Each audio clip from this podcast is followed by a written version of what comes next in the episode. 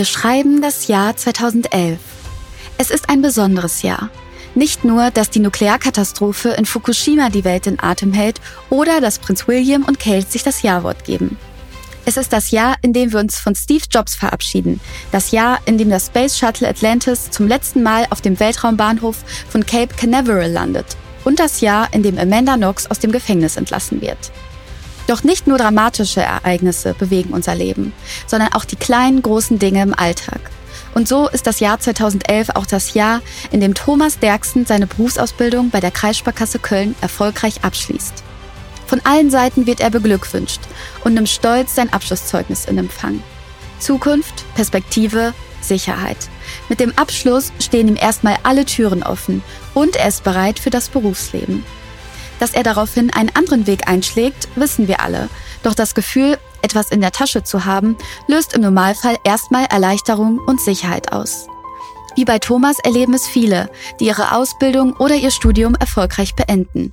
Vielleicht ist der zukünftige Weg noch nicht ganz klar, doch der Abschluss gibt einem das beruhigende Gefühl, im Zweifelsfall für seinen Lebensunterhalt sorgen zu können. Und wenn man dann auch noch den Arbeitsvertrag für den absoluten Traumjob in der Tasche hat, Jackpot. Umso ungewöhnlicher wirken die Fotos und Videos, die Mitte 2023 in den chinesischen sozialen Medien die Runde machen. Hochschulabsolventen und Absolventinnen, die ihr Abschlusszeugnis wegschmeißen und andere, die in ihren feinen, langen Abschlussroben auf der Straße liegen. Damit demonstrieren sie, wir sind perspektivlos und wissen nicht, wie es weitergehen soll. Ab jetzt geht es in eine ungewisse Zukunft. Sie sind jung, qualifiziert und arbeitslos. Die entsprechenden Fotos könnt ihr auf unseren Social-Media-Seiten finden. Im starken Kontrast dazu stehen Meldungen aus Deutschland. Auf LinkedIn und in den Zeitungen liest man von 698.572 offenen Stellen allein im Januar 2024 sowie von unbesetzten Ausbildungsplätzen und von Unternehmen, die händeringend nach qualifizierten Arbeitskräften suchen und Bewerbungsgespräche führen, sofern sich überhaupt jemand bewirbt. Tag für Tag stehen wir, Thomas und ich, diesen zwei gegensätzlichen Realitäten gegenüber, was uns dazu veranlasst hat, nach Antworten zu suchen. Wir wollten die Gründe für dieses Ungleichgewicht verstehen, die Geschichten hinter der Jugendarbeitslosigkeit in China und der Verzweiflung der Arbeitgeber in Deutschland erforschen.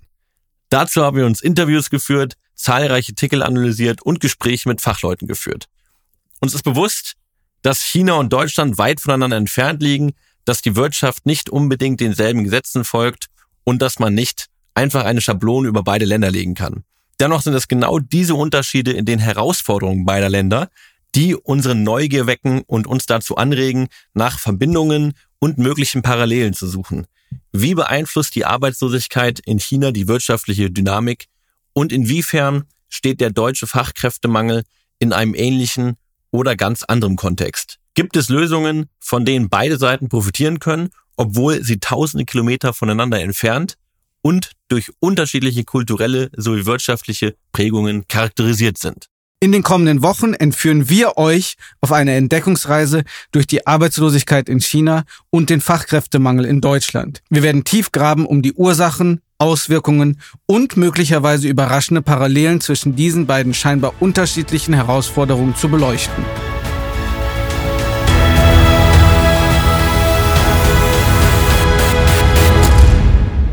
Jugendarbeitslosigkeit versus Fachkräftemangel. Eine Reportage des Made in China Podcasts von Damian Maib und Thomas Derksen. Part 1.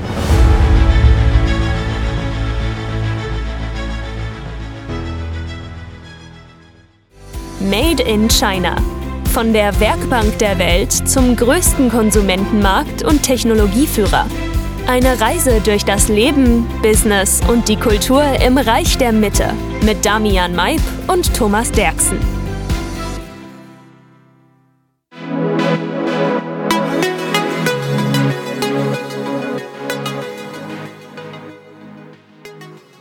In der Regel streben wir, du und ich, mit einem Bildungsabschluss danach, in unserem beruflichen Laufbahn weiterzukommen. Es motiviert uns zu wissen, dass unsere Karriere, unser Einkommen unseren Lebensstandard und damit unsere Zukunft sichert. In Deutschland gibt es die Möglichkeit, eine Berufsausbildung zu machen oder zu studieren. berufsbegleitende Praktika zu absolvieren oder sogar alles zu kombinieren. Nach erfolgreichem Abschluss dieser Etappen steht einer vielversprechenden Zukunft grundsätzlich nichts im Wege. Vorausgesetzt, man ist gesundheitlich in der Lage, sowie Willens Zeit und Energie zu investieren. Im Idealfall ermöglicht uns das Einkommen, den Lebensstil zu finanzieren, den wir uns erträumen. Dazu gehören meistens eine attraktive Wohnung oder ein Haus, ausreichend Nahrungsmittel und Kleidung, Möglichkeiten für Reisen und Entspannung, ein Auto, Freizeitaktivitäten und natürlich Rücklagen für die Rente. Wenn man besonders viel Glück hat, macht uns der Job sogar Spaß. Win-win. Macht uns doch, oder Thomas? Auf jeden Fall. Dass das eine große Verallgemeinerung ist und nicht für alle Menschen gleichermaßen zutrifft, ist uns bewusst. Dennoch ist es bemerkenswert, dass gerade ein in vielen Hinsichten fortschrittliches und modernes Land wie China eine so hohe Jugendarbeitslosigkeitsquote aufweist. In China ist aktuell jeder fünfte Mensch im Alter zwischen 16 und 24 Jahren ohne Arbeit. Laut einem Bericht des Instituts GTAI Germany Trade and Invest vom 9. November 2023 betrug die Arbeitslosenquote in dieser Altersgruppe im Juli 21,3 Prozent. Seit dem 15. August 2023 hat China aufgehört, offizielle Zahlen zu veröffentlichen. Doch Schätzungen zufolge könnte sich dieser Anteil sogar verdoppelt haben. Letzten Sommer traten 11,6 Millionen junge Hochschulabsolventen neu in den Arbeitsmarkt ein. Eine Verdoppelung im Vergleich zu vor zehn Jahren. Interviews mit arbeitssuchenden Absolventen, die in einer Reportage der ZDF Heute Nachrichten vorgestellt wurden, geben einen Einblick in die derzeitige Lage vieler junger Menschen.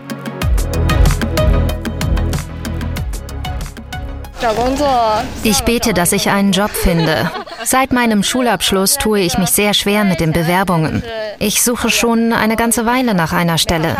Die Jobsituation ist angespannt. Es ist auch hart mit ansehen zu müssen, wie meine Mitschüler damit kämpfen. Letztes Jahr habe ich mich auf 60 Stellen beworben und wurde zu 20 Gesprächen eingeladen. Dieses Jahr ist es noch schlimmer. 100 Bewerbungen und nur 10 Einladungen.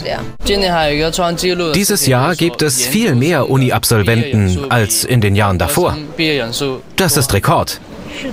Und das ist gut, weil es zeigt, dass es immer mehr gebildete Menschen in China gibt.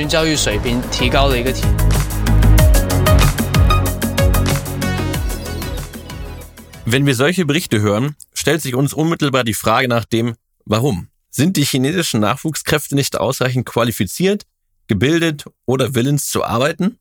Schon bevor wir mit unserer Recherche begonnen haben, war uns klar, dass alles andere als das der Fall ist. Über Jahrzehnte hinweg erlebte die chinesische Wirtschaft ein beispielloses Wachstum, das den Weg für sozialen Aufstieg ebnete und immer mehr Menschen die Möglichkeit bot, ein Studium zu absolvieren. Diese Entwicklung führte zu einem signifikanten Anstieg des Lebensstandards und ermöglichte es einer wachsenden Mittelschicht, von den Früchten des Wirtschaftsbooms zu profitieren. Bildung wurde als Schlüssel zum Erfolg angesehen. Und die Zahl der Studierenden an Hochschulen und Universitäten stieg sprunghaft an. Allerdings sieht sich China nun mit einer neuen Herausforderung konfrontiert. Trotz umfangreicher Investitionen in die Bildung und einem kontinuierlichen Streben nach akademischer Exzellenz mangelt es an ausreichenden und angemessenen Arbeitsplätzen für die Absolventen.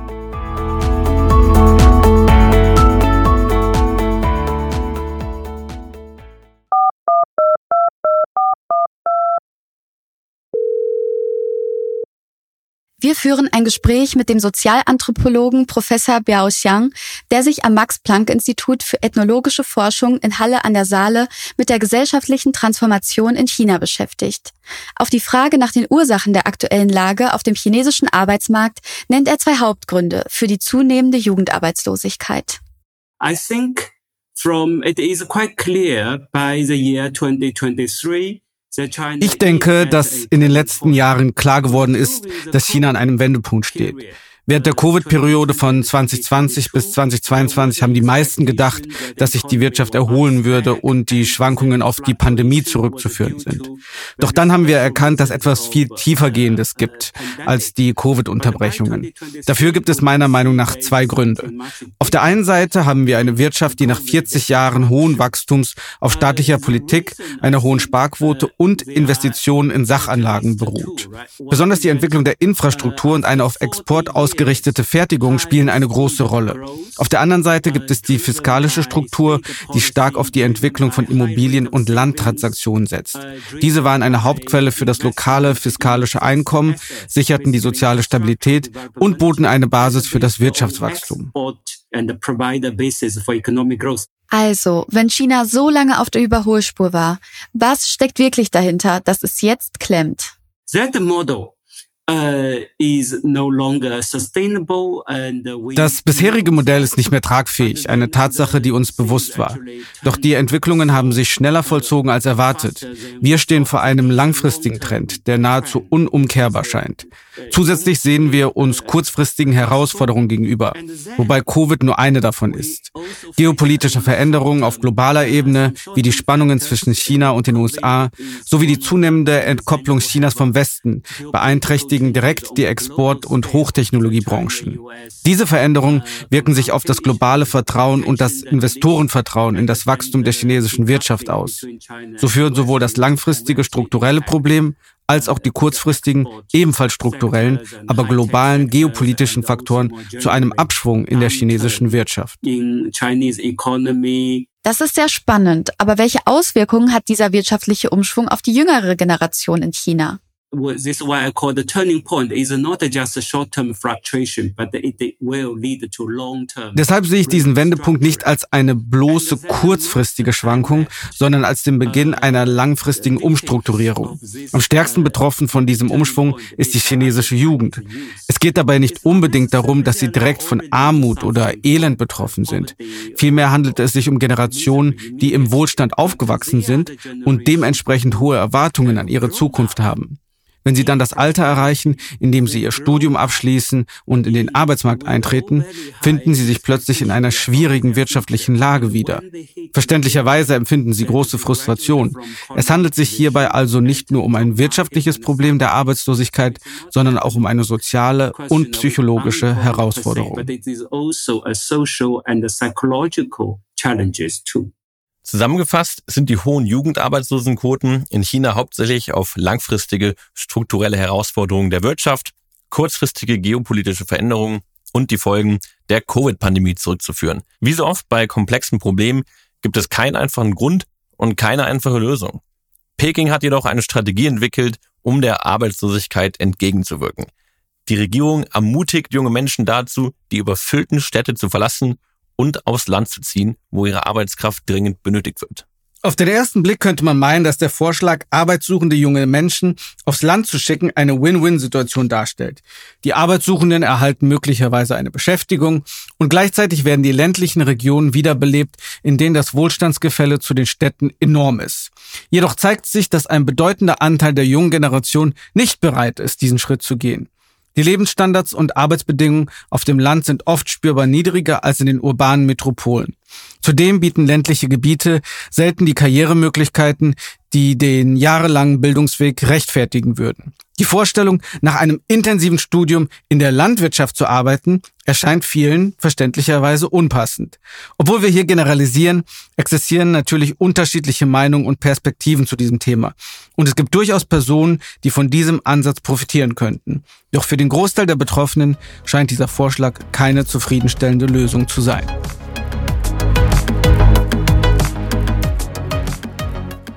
Seien wir ehrlich, nachdem man jahrelang studiert und sich qualifiziert hat, erwartet man natürlich, dass sowohl die berufliche Position als auch das Gehalt der eigenen Ausbildung und den Anstrengungen gerecht werden.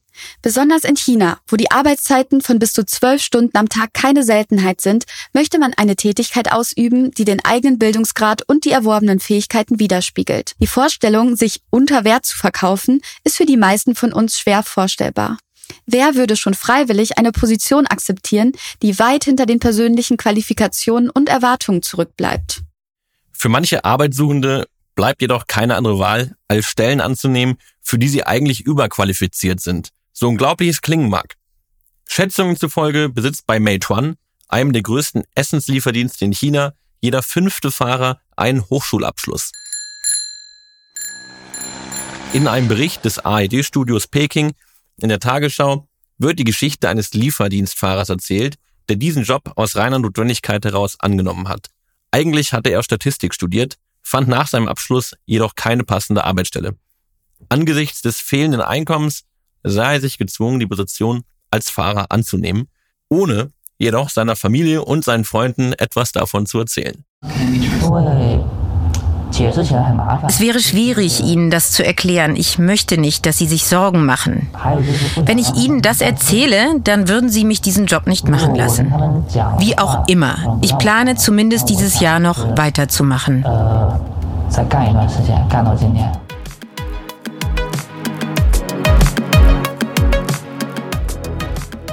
Viele Absolventinnen und Absolventen erzählen, dass sie zu ihren Eltern zurückgezogen sind, um Geld zu sparen. In den sozialen Medien Chinas verbreitet sich der Ausdruck Vollzeitkinder, markiert durch den Hashtag Fulltime Children. Diese jungen Erwachsenen übernehmen komplett die Aufgaben im Haushalt, zeigen ihre Arbeitsfähigkeit im Rahmen der Familie und bekommen dafür von ihren Eltern Unterkunft, Verpflegung und finanzielle Hilfe. The mental health problem is truly das Thema psychische Gesundheit ist tiefgreifend und beunruhigend, besonders da es für die chinesische Gesellschaft ein relativ neues Phänomen ist. Viele Jugendliche kämpfen mit Depressionen, was zu einer besorgniserregend hohen Suizidrate unter ihnen führt. Diese Problematik ist weit verbreitet und ernst. In China wird der Gesundheit des einzigen Kindes in einer Familie große Bedeutung beigemessen, da es die Hoffnungen der ganzen Familien trägt. Stellen Sie sich eine Situation vor, in der ein 20-Jähriger schwer depressiv ist, sich in seinem Zimmer einschließt und jegliche Lebensfreude verliert. Dies belastet nicht nur die betroffene Person, sondern kann die ganze Familie destabilisieren. Es gibt zahlreiche Fälle, in denen Eltern gezwungen waren, ihre Arbeit aufzugeben, um sich um ihre psychisch erkrankten Kinder zu kümmern. Die Auswirkungen auf die psychische Gesundheit sind somit umfassender und gravierender als in vielen anderen Kulturen.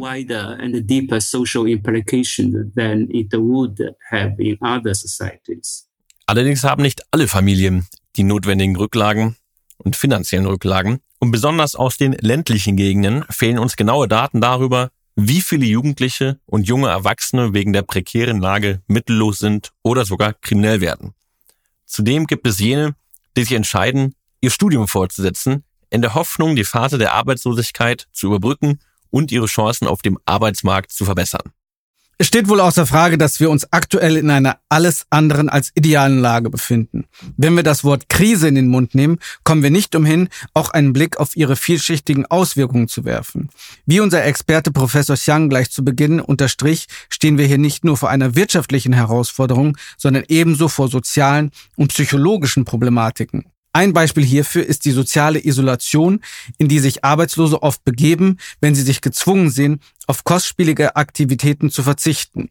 Die mit der Arbeitslosigkeit verbundenen Druck- und Stressfaktoren können Familien und Partnerschaften stark belasten, was nicht selten zu Streitigkeiten oder gar Trennungen führt.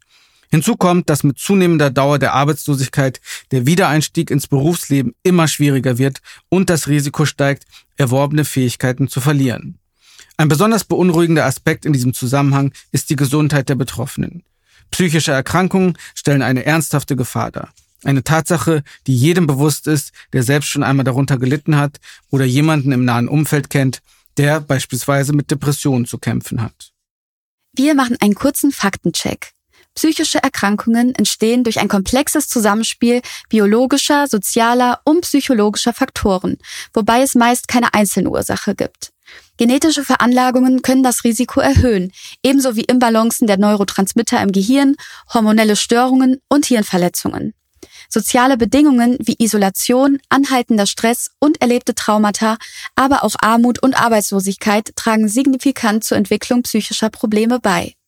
Persönlichkeitsmerkmale und die Fähigkeit, mit Stress umzugehen, sind ebenso entscheidend, während negative Lebensereignisse und zwischenmenschliche Konflikte das Risiko weiter verstärken können.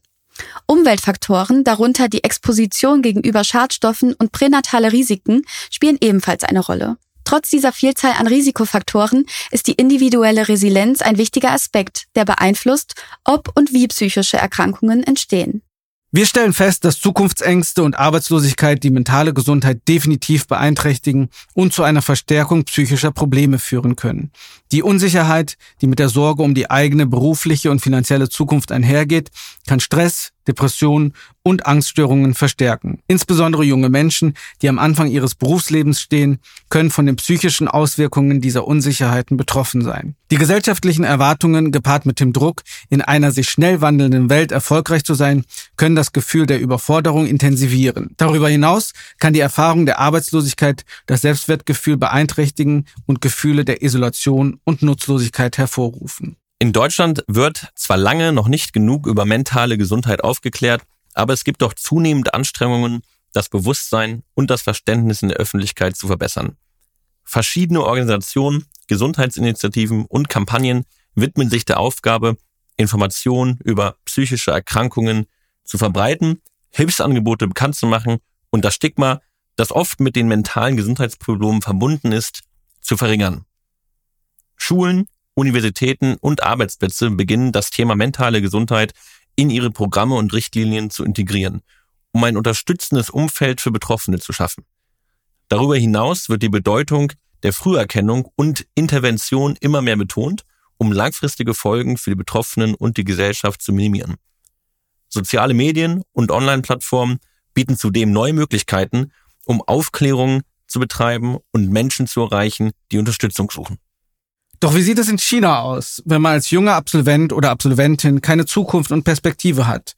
Wenn man jahrelang studiert hat, mit der Hoffnung auf ein gesichertes Einkommen und dann keinen Weg findet, um dies in die Realität umzusetzen. Wir zitieren an der Stelle wieder unseren Experten, Professor Xiang. Das Problem mit der psychischen Gesundheit ist tief verwurzelt und erschütternd. Es überrascht, weil es für die chinesische Gesellschaft relativ neu ist. Viele junge Leute leiden unter Depressionen. Dies führt dazu, dass die Selbstmordrate bei Jugendlichen auffallend hoch ist. Die Situation ist weit verbreitet und ernst. In China legen Familien großen Wert auf die Gesundheit des einzigen Kindes.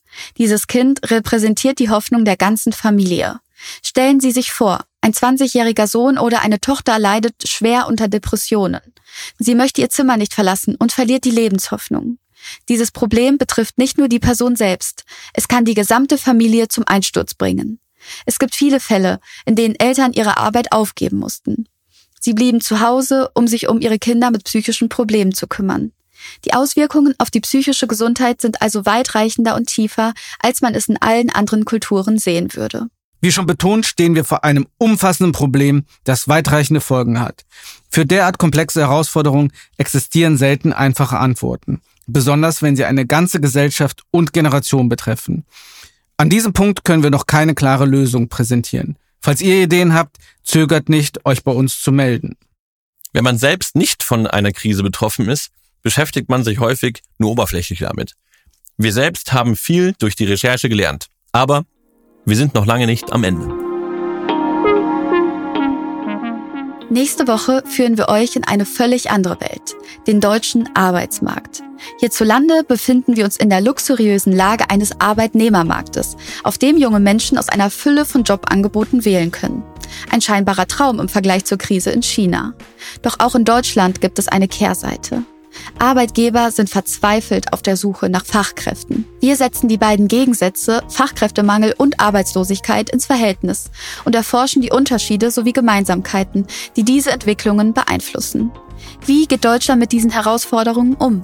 Welchen Schwierigkeiten stehen wir gegenüber und in welchem Maße können wir tatsächlich Einfluss nehmen? Können beide Probleme durch bilaterale Zusammenarbeit gelöst werden und kann ein Land von dem anderen lernen? Im Gespräch mit und über Personen, die direkt von diesen Situationen betroffen sind, werden wir die Umstände beleuchten und Lösungsansätze diskutieren. Vergesst also nicht, in der nächsten Woche wieder einzuschalten. Wie immer würden wir uns über eine Bewertung und einen Kommentar auf LinkedIn freuen. Wenn ihr Vorschläge zu Themen habt, die euch interessieren, immer her damit. Ja, und damit verabschieden wir uns und wünschen euch noch eine schöne Restwoche. Bis dann.